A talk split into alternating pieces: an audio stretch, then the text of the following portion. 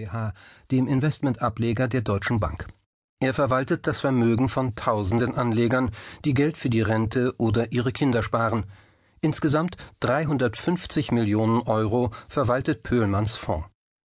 Die E-Mails und Anrufe kommen von Bankanalysten, die an Wertpapiergeschäften verdienen, oder Unternehmensvertretern, die die Nachfrage nach ihren Aktien ankurbeln wollen. Fondsmanager gehören zu den wichtigen Akteuren auf den Kapitalmärkten und ihr Einfluss nimmt zu, weil Investmentfonds boomen. Statt wie früher Sparbücher anzulegen oder in einzelne Aktien zu investieren, geben die Deutschen ihr Geld zunehmend in die Hände professioneller Vermögensverwalter, von denen sie sich hohe Renditen bei hoher Sicherheit erhoffen.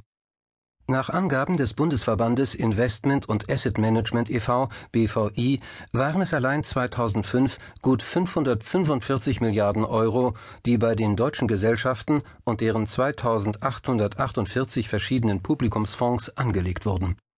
1995 waren es nur 200 Milliarden Euro in 919 Fonds. Die Mittel fließen in Aktien, Anleihen und Immobilien. Es gibt Angebote für jede Risikoneigung und für regionale Präferenzen. Sogar religiöse Motive werden berücksichtigt. So sollen sich Muslime bei den von Dow Jones entwickelten Islamic Market Indices darauf verlassen können, dass ihr Geld nur in Unternehmen investiert wird, die nach islamischem Recht wirtschaften und keine Einnahmen aus Zinseinkünften beziehen. Zu den Anbietern von Publikumsfonds kommen Spezialfonds institutioneller Anleger wie Versicherungen und Pensionsfonds hinzu, die Rentenbeiträge anlegen. Ende vergangenen Jahres verwalteten sie insgesamt 617,5 Milliarden Euro. Das entspricht 27,5 Prozent des Bruttoinlandsproduktes der Bundesrepublik Deutschland im Jahr 2005. Ob Publikumsfonds oder institutioneller Anleger, sie alle haben ein Ziel, den Wert des eingesetzten Kapitals zu vermehren. Und Menschen wie Nikolaus Pöhlmann entscheiden darüber, wie das gehen soll, wohin die Mittel fließen. Damit sind diese Experten für Unternehmen, deren Manager, aber auch für andere Marktteilnehmer gleichermaßen wichtig. Schließlich sind Fonds Großanleger und ihre Vertreter haben Stimmrechte auf den Hauptversammlungen HV der Gesellschaften, deren Aktien sie halten. Vor allem aber kaufen und verkaufen sie Unternehmensanteile. Wenn sie das tun, kann das dazu führen, dass der Aktienkurs sinkt, was in Zeiten des Shareholder Value eine Vorstandskarriere je stoppen kann.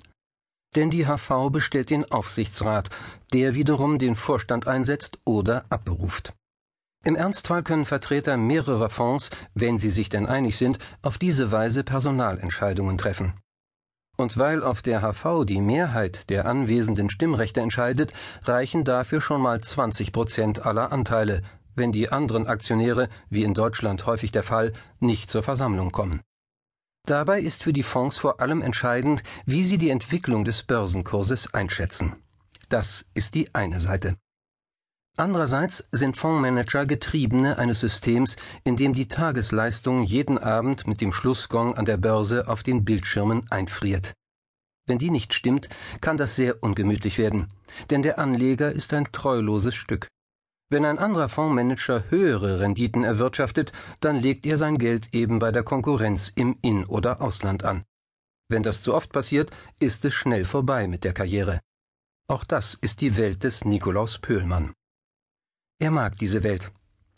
Der wirkliche Erfolg des Fonds hängt von Entscheidungen unter Unsicherheit ab.